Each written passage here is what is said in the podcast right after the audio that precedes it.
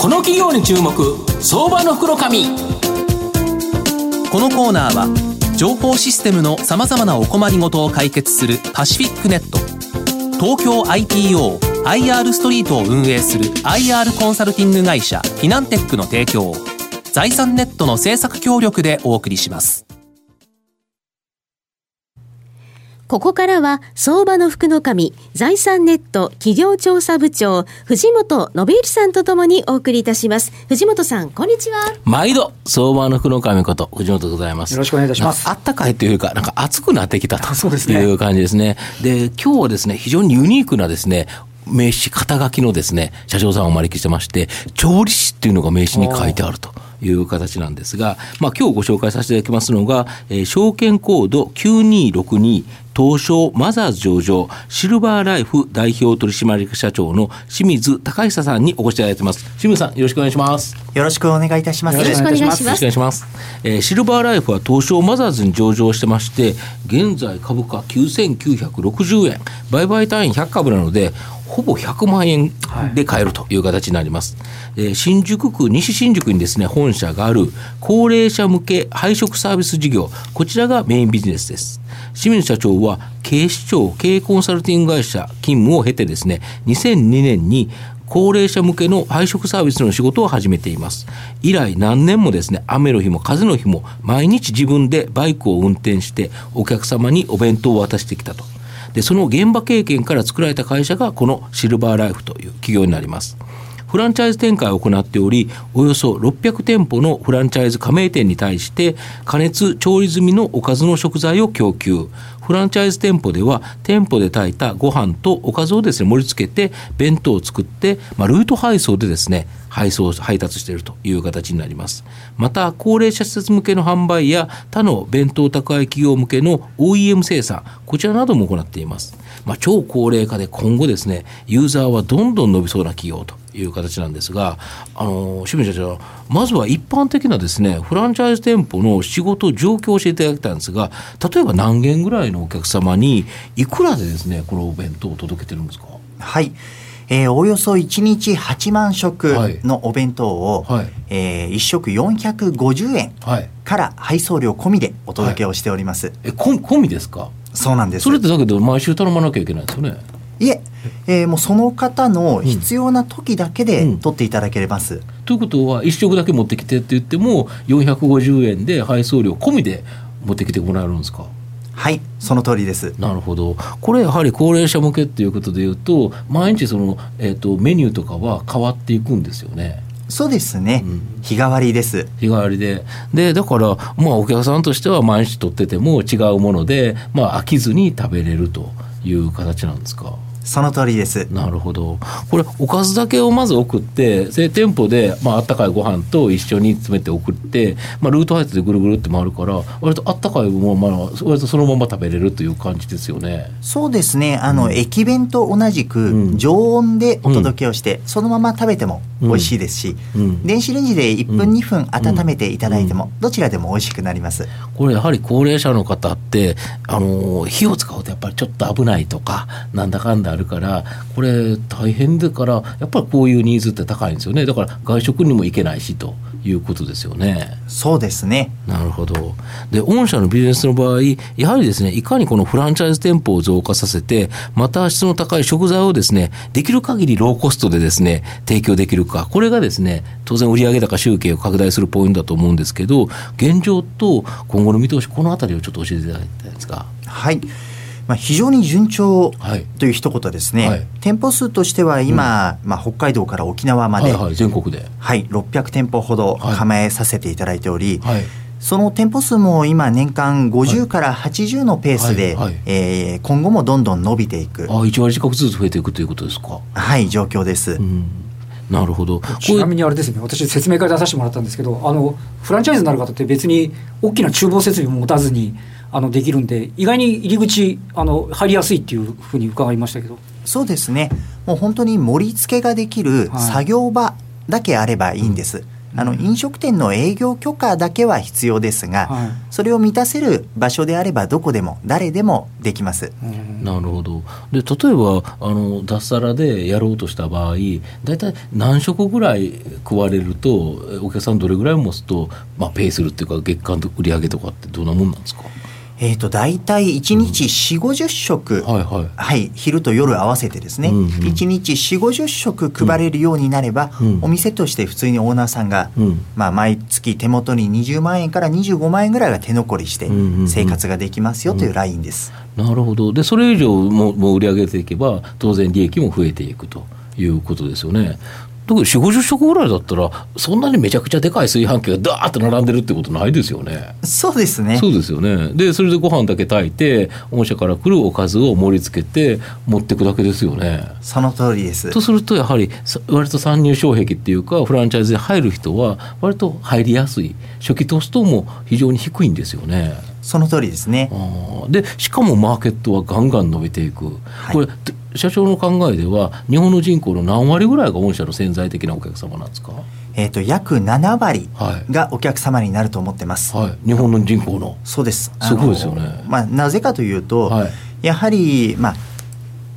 お亡くなりになるまで、はい、最後までその買い物とかに行ける、はい、もう理想の死に方、ピンピンコロリができる方とい。うのが、大体日本人の約1割。1割だけ。はい、はいで残念ながら65歳高齢者になる前にお亡くなりになってしまう方が約2割、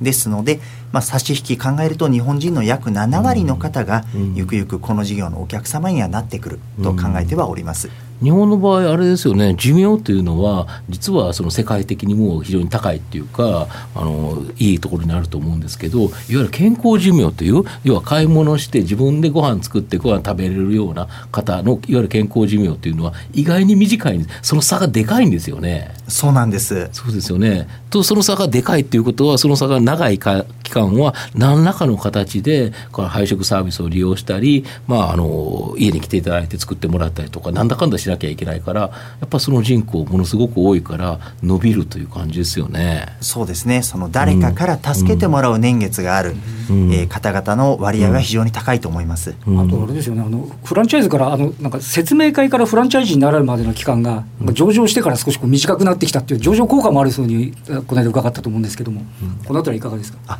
そうですね。あのありがたいことに今回の上場によってフランチャイズ説明会に参加してから実際に加盟店になられる方の割合が、うん、えー、約26%から37%にまで上がっております。えー、やっぱりフランチャイズですのでどこかやっぱ本部を信用できるのかどうかという目線で来られる方も多いでしょうから、そうした会社にあの、まあ、きちんとした会社ですよ、ね、東証マザーズに上場してるっていうことはやはり非常に信頼感があるという形ですよね。しかもこれお弁当結構、今美味しそうなメニューが多くっていろんな種類でいろんな方に対応してカロリー調整ですとかあと塩分調整ですとかタンパク質の調整とかいろんな体調に合わせるっていうこともあの考えていらっしゃるようですよね。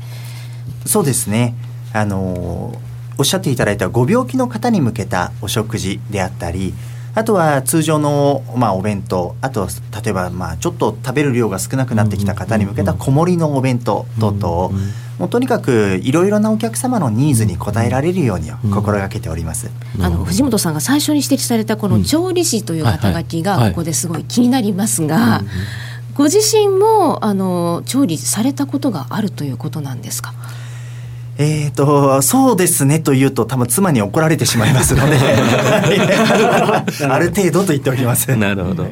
あとやっぱ少子高齢化の進展で、まあ、国がですね高齢者に提供できるサービスこれが削減される、まあ、実際に今日のですね日経新聞の一面にですね、まあ、そういう話あったかと思うんですけどあれも御社の追い風になるんですか？そうですね、まあ、ありがたいと言ってしまうと、ちょっとおかしなこともありますけれども、ただやはりもう国も限界に達している、そうですよね、はい、だからこそ、われわれのような、国からのお金がなくても成り立っていくシルバービジネスが、えー、そこを埋めていかなければいけないと思っております、そうですね、介護保険で介護でその家事家事補助を言って、結構な金額払うんだったら、御社の450円のお弁当を食べてほしいっていうのは正直なところですよね。まあ、全部じゃなくてもいいとは思うんですけどね。そうですね、うん。まあ、万が一国が難しくなってしまったとしても、ん。我々がいれば、うん。少なくとも毎日のお食事だけはうん。実費の範囲で何とかしますよという社会のインフラとしてん。頑張っていきたいと思ってます。ねなんか施設今あの、ね、食材高騰だから人件費高騰でやめちゃうところも結構あってそういうところもやっぱ御社のに頼ってくるっていうこともあるようですよね。あそうですね施設、まあ、老人ホームさんですとか、はいうんうんそうですねそういった施設様は、うんもう我々の調理済みの食材パックを、うんうん普段は介護をしていらっしゃる方が盛り付けて、うんお客様に出すという形で、まあ、なんとか人手不足をうん対応しようとしているという施設さんも多いですね。なるほど。あと御社の今後の成長を引っ張るもの、これを改めて教えていただきたいんですが。はい。えっ、と、まあ、時代と戦略ですね。うんうんえー時代で言いますと、はいこれ、まあ、今は結構大変な高齢化社会だと言われてますが、実はあの今後はもっと、もっと？はい、大変になります。そうですよね。やっぱりその一番人口が多い段階の世代の方が、うん今ちょうど中心軸が今年70になるところなんですね。えーただこれが例えばじゃあ10年後20年後どうなってるかっていうとやっぱり今よりもさらに大変になってることがもう目に見えてるわけなんです。うんであとは2つ目がやうんっぱり戦略ですね。うんうん我々やっぱりあの店舗数を増やし、うん。せ工場への設備投資でいいものを安く作るっていうのは当たり前のものとして、やはり、まあ、我々のおまあ、我々がその業界のプラットフォームになる形ですね、例えば我々の配送網これエンドの配送網ですので、そこに他社様の商品を載せる、うん。えーそれこそ他社様のお弁当でもいいですし、うん。他社様のその何か薬とか、うん。サプリメントとかでもいいです、